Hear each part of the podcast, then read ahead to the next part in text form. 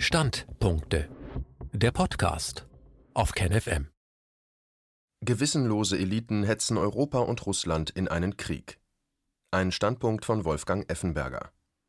Eine gewissenlose Elite aus NATO-Strategen und global agierenden Finanz- und Wirtschaftsoligarchen ist dabei, Europa und Russland in einen Krieg zu hetzen. Seit dem Zerfall der Sowjetunion hat sich die NATO entgegen der Absprachen immer weiter in Richtung Russland ausgedehnt. Höhepunkt dieser Ausdehnung war 2014 der Putsch in der Ukraine, der nachweislich von den USA mit 5 Milliarden Dollar eingefädelt wurde. Die überwiegend russisch sprechenden Bewohner der Krim wehrten sich in einem Referendum gegen das Vorhaben der neuen pro-westlichen ukrainischen Regierung, Ukrainisch als Amtssprache einzuführen und stimmten mehrheitlich für den Beitritt zur Russischen Föderation. Dadurch wurde eine NATO-Marinebasis auf der Krim verhindert Anfang 2017 landete in Bremerhaven eine ganze US-Panzerbrigade an, die an die NATO-Ostflanke nach Polen und Litauen verlegt wurde. Von diesem größten Aufmarsch seit Ende des Kalten Krieges nahmen damals weder die Medien noch die Friedensbewegung Notiz. Seither haben Manöverumfang und Dichte der NATO in der Region ständig zugenommen. Seit 2020 wird nun eine ganze Panzerdivision in Bremerhaven ausgeladen und auf dem Landweg nach Polen oder dem Baltikum verlegt. Allumfassende Kriegsvorbereitungen im März 2021 begann das Großmanöver Defender Europe 21. Es wird mit vielen Einzelmanövern bis Juni andauern. Hauptübungsziel ist die schnelle Verlegung von Soldaten und Material aus den USA per Schiff nach Europa und dann über den Landmarsch Richtung Russland. Damit der Landmarsch auch für schwere Kettenfahrzeuge problemlos erfolgen kann, hat die EU 2017 die Organisation Ständige strukturierte Zusammenarbeit, englisch Permanent Structured Cooperation kurz PESCO, geschaffen Sie soll sicherstellen, dass die Infrastruktur für die Verbesserung der militärischen Mobilität in Europa optimiert wird. Medienberichten zufolge will sich das NATO-Land Türkei in der EU-Sicherheits- und Verteidigungspolitik einbringen. Mitte Mai soll Ankara beim niederländischen Verteidigungsministerium um die Teilnahme an einem milliardenschweren Projekt zur Verbesserung der militärischen Mobilität im Rahmen der ständigen strukturierten Zusammenarbeit gebeten haben die Niederlande koordinieren das Projekt, dessen Ziel die Verbesserung von Truppen und Materialtransporten in Europa ist. Zur gleichen Zeit schlossen sich in Kiew drei ehemalige Sowjetrepubliken mit dem Ziel einer gemeinsamen Aufnahme in die EU zusammen. Am 17. Mai 2021 twitterte der ukrainische Außenminister Dmytro Kuleba zufrieden: Zitat: Die Ukraine, Georgien und Moldawien sind nun offiziell das assoziierte Trio. Heute schließen wir uns auf unserem Weg zur europäischen Integration in diesem in Kiew geschaffenen neuen Format zusammen. Zitat Ende. Alle drei Staaten haben Zugang zum Schwarzen Meer und zufällig ist das Schwarze Meer Schwerpunkt des diesjährigen NATO-Manövers. US-Generalleutnant Ben Hodges, Ex-Kommandeur der US Army Europe 2014 bis 2017, schrieb 2020 in einem Strategiepapier, dass Russland im Schwarzen Meer zwar zu stark sei, als dass die NATO die Kontrolle gewinnen könne. Aber die transatlantische Koalition könne die russische Schwarzmeerflotte verwundbar machen. Im vergangenen Jahr hatte der Schwerpunkt der Kriegsübung auf der Ostseeregion gelegen, der wegen der immer weiter steigenden Spannungen zwischen dem Westen und Russland zunehmend eine geostrategische Bedeutung zukommt. Das Manöver hatte die Spannungen zusätzlich verstärkt. Steht nun Ähnliches der Schwarzmeerregion bevor? Im Mai 2021 wurden rund 30.000 Soldaten aus 21 NATO-Staaten und aus fünf dem Bündnis nahestehenden Ländern Bosnien-Herzegowina, Kosovo, Moldawien, die Ukraine und Georgien in Richtung Schwarzes Meer verlegt und dort eine Vielzahl von Gefechtsübungen abgehalten. Während der Manöver Noble Jump in Bulgarien 19.05. bis 2.06.21 und Maritime Life Exercise im Atlantik 20. bis 28.05.21 wurde in Deutschland die Übung Command Post Exercise 12. bis 20.05.21 abgeschlossen.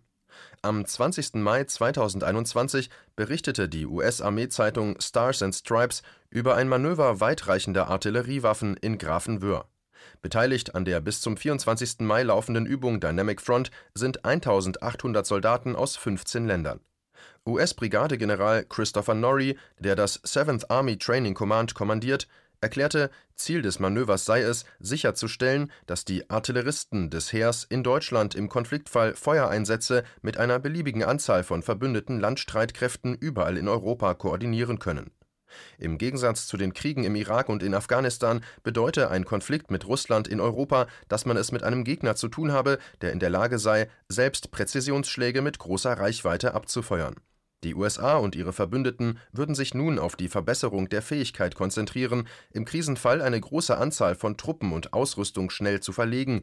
Norrie verwies auf die Rolle der Army und darauf, dass die Übungen der Langstreckenartillerie mit einem breiteren Vorstoß zur Verbesserung der geforderten Fähigkeiten einhergehen müssen. Diese Forderungen und die Maßnahmen von PESCO Infrastruktur lassen den offensiven Charakter der strategischen Übungen deutlich werden für Russland müssen all diese US-NATO-Aktivitäten beängstigend wirken. Laut General Norrie wurde Defender 21 aus der Besorgnis über ein aggressiveres Russland heraus entwickelt. Der General scheint ausgeblendet zu haben, dass bereits ein halbes Jahr nach dem von den USA im Februar 2014 angezettelten völkerrechtswidrigen Putsch am 31. Oktober 2014 das United States Army Training and Doctrine Command eines von drei Heereskommandos auf Armeeebene und ein Major Command der United States Army das US-Strategiepapier TRADOC 52531 Win in a Complex World 2020-2040 vorstellte. Es ist unter Barack Obama und Hillary Clinton entstanden und propagiert die Full Spectrum Dominance der USA zu Land, zu Wasser und in der Luft, wichtigste Gegner die Konkurrenzmächte China und Russland. Banken und NGOs als willige Helfer an den farbigen Revolutionen der letzten 30 Jahre waren die Organisationen Open Society Foundations des Megaspekulanten und Milliardärs George Soros, ein Netzwerk von Stiftungen, die in 42 Ländern tätig sind, maßgeblich beteiligt. Bereits 1984 ermutigte er hinter dem Eisernen Vorhang zum Dissens. Das erscheint durchaus mutig, doch ist es das?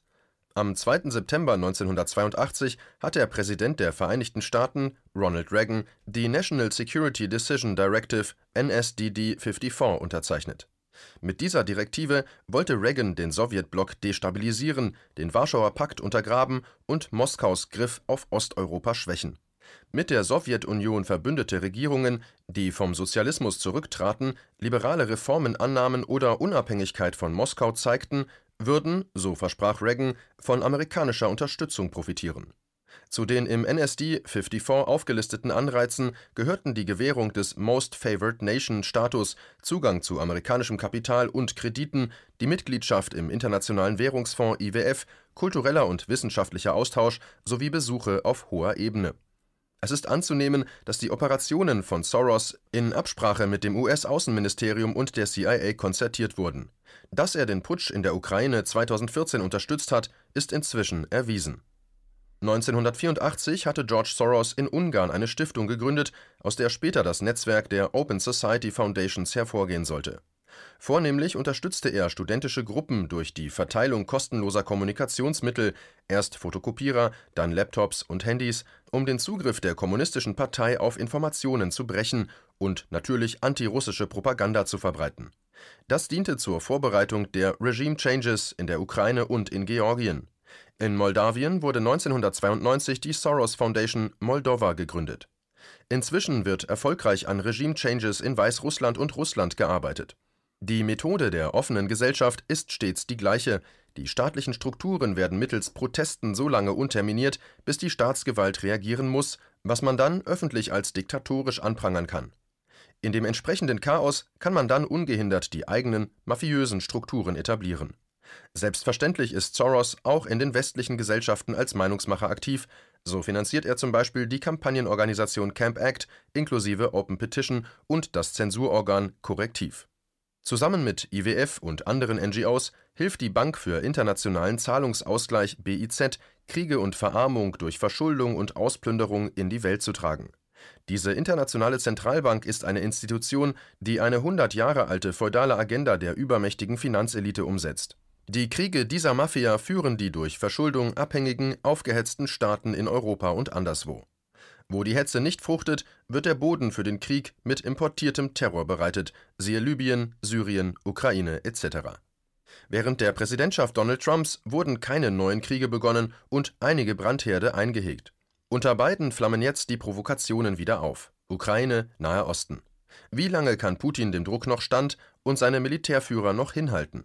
Gibt es überhaupt noch eine nennenswerte Gegenkraft oder hat die globale Finanzelite mit ihren Medien längst die Welt im Griff? Sogenannte Qualitätsmedien, in denen man bis zu den 90er Jahren noch kontroverse Kommentare und Stellungnahmen lesen konnte, sind inzwischen komplett auf Linie gebracht. Auf das Russland-Bashing des Spiegel setzte die Zeit noch eins drauf mit dem russlandfeindlichen Kommentar Deutschlands schallendes Schweigen des britisch-deutschen Journalisten Alan Posener Ende April 2021. Er empfahl der kulturellen Linken, sich von ihrem Schuldkomplex gegenüber Russland zu befreien. Sie müsse sich, Zitat, von der Vorstellung lösen, der Frieden mit Russland um beinahe jeden Preis sei wegen des deutschen Überfalls auf die Sowjetunion 1941 eine moralische Pflicht, zu den Hauptopfern des deutschen Vernichtungskriegs im Osten gehörten neben Polen und Balten vor allem die schon von Stalin geschundenen Ukrainer. Es müsste daher zur deutschen Staatsräson gehören, die Demokratie in diesem neuen Staat genauso wie in Polen und den baltischen Staaten zu fördern, ihm Sicherheit in der NATO zu geben und einen Weg zur Mitgliedschaft in der Europäischen Union zu weisen. Das schallende deutsche Schweigen hierzu übertönt fast die laute russische Propaganda. Zitat Ende. Diese Argumentation dürfte den Grünen und Linken für den geplanten Krieg gegen Russland als Steilvorlage dienen. Gerade im Hinblick auf den 80. Jahrestag des Überfalls der Wehrmacht des nationalsozialistischen Regimes auf die Sowjetunion am 22. Juni müssen wir den Kriegstreibern etwas entgegensetzen. Wieder Krieg in Europa? Nicht in unserem Namen. Nur fünf Wochen nach der Vorstellung des Traydog-Pamphlets Ende Oktober 2014 warnten Roman Herzog, Gerhard Schröder und mehr als 60 andere Persönlichkeiten aus Politik, Wirtschaft, Kultur und Medien in dem Aufruf Wieder Krieg in Europa, nicht in unserem Namen, vor einem Krieg und riefen zum Dialog mit Russland auf. Sie forderten eine neue Entspannungspolitik für Europa. Ihren Appell richteten sie an die Bundesregierung, die Bundestagsabgeordneten und die Medien. Zitat Wir, die Unterzeichner, appellieren an die Bundesregierung, ihrer Verantwortung für den Frieden in Europa gerecht zu werden. Wir brauchen eine neue Entspannungspolitik für Europa. Das geht nur auf der Grundlage gleicher Sicherheit für alle und mit gleichberechtigten, gegenseitig geachteten Partnern. Die deutsche Regierung geht keinen Sonderweg, wenn sie in dieser verfahrenen Situation auch weiterhin zur Besonnenheit und zum Dialog mit Russland aufruft. Das Sicherheitsbedürfnis der Russen ist so legitim und ausgeprägt wie das der Deutschen, der Polen, der Balten und der Ukrainer. Wir dürfen Russland nicht aus Europa hinausdrängen, das wäre unhistorisch, unvernünftig und gefährlich für den Frieden. Seit dem Wiener Kongress 1814 gehört Russland zu den anerkannten Gestaltungsmächten Europas. Alle, die versucht haben, das gewaltsam zu ändern, sind blutig gescheitert, zuletzt das größenwahnsinnige Hitler-Deutschland, das 1941 mordend auszog, auch Russland zu unterwerfen. Wir appellieren an die Abgeordneten des Deutschen Bundestages, also vom Volk beauftragte Politiker, dem Ernst der Situation gerecht zu werden und aufmerksam auch über die Friedenspflicht der Bundesregierung zu wachen. Wer nur Feindbilder aufbaut und mit einseitigen Schuldzuweisungen hantiert, verschärft die Spannungen in einer Zeit, in der die Signale auf Entspannung stehen müssten. Einbinden statt ausschließen muss das Leitmotiv deutscher Politiker sein. Wir appellieren an die Medien, ihrer Pflicht zur vorurteilsfreien Berichterstattung überzeugender nachzukommen als bisher. Leitartikler und Kommentatoren dämonisieren ganze Völker, ohne deren Geschichte ausreichend zu würdigen. Jeder außenpolitisch versierte Journalist wird die Furcht der Russen verstehen, seit NATO-Mitglieder 2008 Georgien und die Ukraine einluden, Mitglieder im Bündnis zu werden. Es geht nicht um Putin. Staatenlenker kommen und gehen. Es geht um Europa. Es geht darum, den Menschen wieder die Angst vor Krieg zu nehmen. Dazu kann eine verantwortungsvolle, auf soliden Recherchen basierende Berichterstattung eine Menge beitragen. Am 3. Oktober 1990, am Tag der deutschen Einheit, sagte Bundespräsident Richard von Weizsäcker: Der Kalte Krieg ist überwunden. Freiheit und Demokratie haben sich bald in allen Staaten durchgesetzt.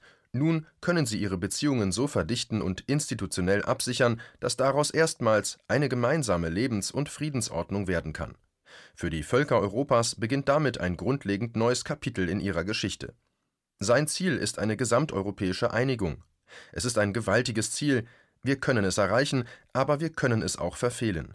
Wir stehen vor der klaren Alternative, Europa zu einigen oder gemäß leidvollen historischen Beispielen wieder in nationalistische Gegensätze zurückzufallen. Bis zum Ukraine-Konflikt wähnten wir uns in Europa auf dem richtigen Weg, Richard von Weizsäckers Mahnung ist heute, ein Vierteljahrhundert später, aktueller denn je. Zitat Ende. Für einen derartigen, von Verantwortung getragenen Aufruf würde man heute wohl kaum 60 Prominente finden. Sie würden vermutlich als Russland- und Putin-Versteher an den medialen Pranger gestellt werden. Merkwürdig genug, dass bereits das Verstehen der Position der anderen Seite geächtet wird, wo wir uns in unserer westlichen Diskursgesellschaft doch so viel auf den Dialog und das gegenseitige Verständnis einbilden. Dass ein echter gesellschaftlicher Diskurs inzwischen unmöglich geworden ist, zeigt schon die Ausgrenzung namhafter wissenschaftlicher Experten aus der öffentlichen Corona-Debatte. KenFM ist crowdfinanziert und unabhängig. Leiste deinen Beitrag zu freier Presse und unterstütze unsere Arbeit finanziell. Wenn du zukünftig keine Beiträge verpassen willst, abonniere den KenFM Newsletter und installiere dir die KenFM App für iPhone und Android. Weitere Informationen auf kenfm.de/support. Hallo Community. In diesem Video möchten wir euch das Thema Bitcoin ans Herz legen. Wir werden euch erklären, was Bitcoins sind, wie man damit bezahlen kann und welche Bedeutung diese Währung für KenFM hat. Viele von euch haben sicher schon von Bitcoin gehört oder nutzen es sogar privat. Wie ihr KenFM mit Bitcoins unterstützen könnt und warum das für uns aktuell sehr wichtig ist, verraten wir euch jetzt. Das ist ein Bitcoin. In Wirklichkeit existiert so ein Bitcoin aber gar nicht. Es gibt ihn nur virtuell im Internet als digitale Währung in einem digitalen Konto. Bitcoin ist eine sogenannte Kryptowährung, die bekannteste weltweit. Man kann damit via Computer oder Smartphone einkaufen, spenden oder sich gegenseitig Bitcoins zuschicken. Bitcoins kann man wie Währungen oder Edelmetalle zum aktuellen Wechselkurs kaufen, verkaufen oder von Freunden zugeschickt bekommen. Einzige Voraussetzung, ein E-Wallet, zu Deutsch eine elektronische Geldbörse. Das ist ein Account oder Konto, über das man Bitcoins empfangen oder versenden kann. Wie ihr wisst, nutzen auch wir bei KenFM schon seit ein paar Jahren Bitcoin, damit wir im Notfall auch finanziell unabhängig bleiben können, zum Beispiel von Banken, die uns nicht mehr mögen. Da viele Banken mit unserer Berichterstattung nicht einverstanden sind und nicht im Zusammenhang mit KenFM genannt werden möchten, kam es in den letzten Monaten so weit, dass uns gar keine Bank mehr mag. Weshalb wir leider damit rechnen müssen, vom kompletten IBAN-Zahlungsverkehr ausgeschlossen zu werden. Deshalb der Appell an euch, beschäftigt euch jetzt schon mit der Funktionsweise von Bitcoin, damit ihr uns auch im Notfall trotzdem weiter unterstützen könnt. Alles, was ihr dafür tun müsst, ist, eure bisherige Unterstützung in Euro einfach in Bitcoin an uns zu senden. Dazu legt ihr einfach eine kostenlose E-Wallet an, wandelt einen Betrag eurer Wahl in Bitcoin um und sendet uns diesen an unseren Bitcoin-Account. Den Link findet ihr unter jedem unserer Beiträge sowie unter diesem Video. Alternativ dazu könnt ihr aber auch diesen QR-Code mit eurem Smartphone scannen. Übrigens, eine detaillierte Schritt-für-Schritt-Anleitung haben wir zum Nachlesen für euch schon einmal vorbereitet. Ihr findet sie auf canfm.de/bitcoin. Ob Bitcoin oder Kryptowährungen wirklich die Zukunft des Geldes sind, wissen wir nicht.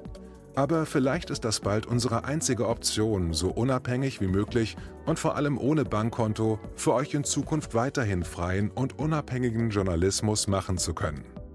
Wir hoffen sehr auf eure Unterstützung und sagen jetzt schon tausendmal Danke. Euer Team von KenFM.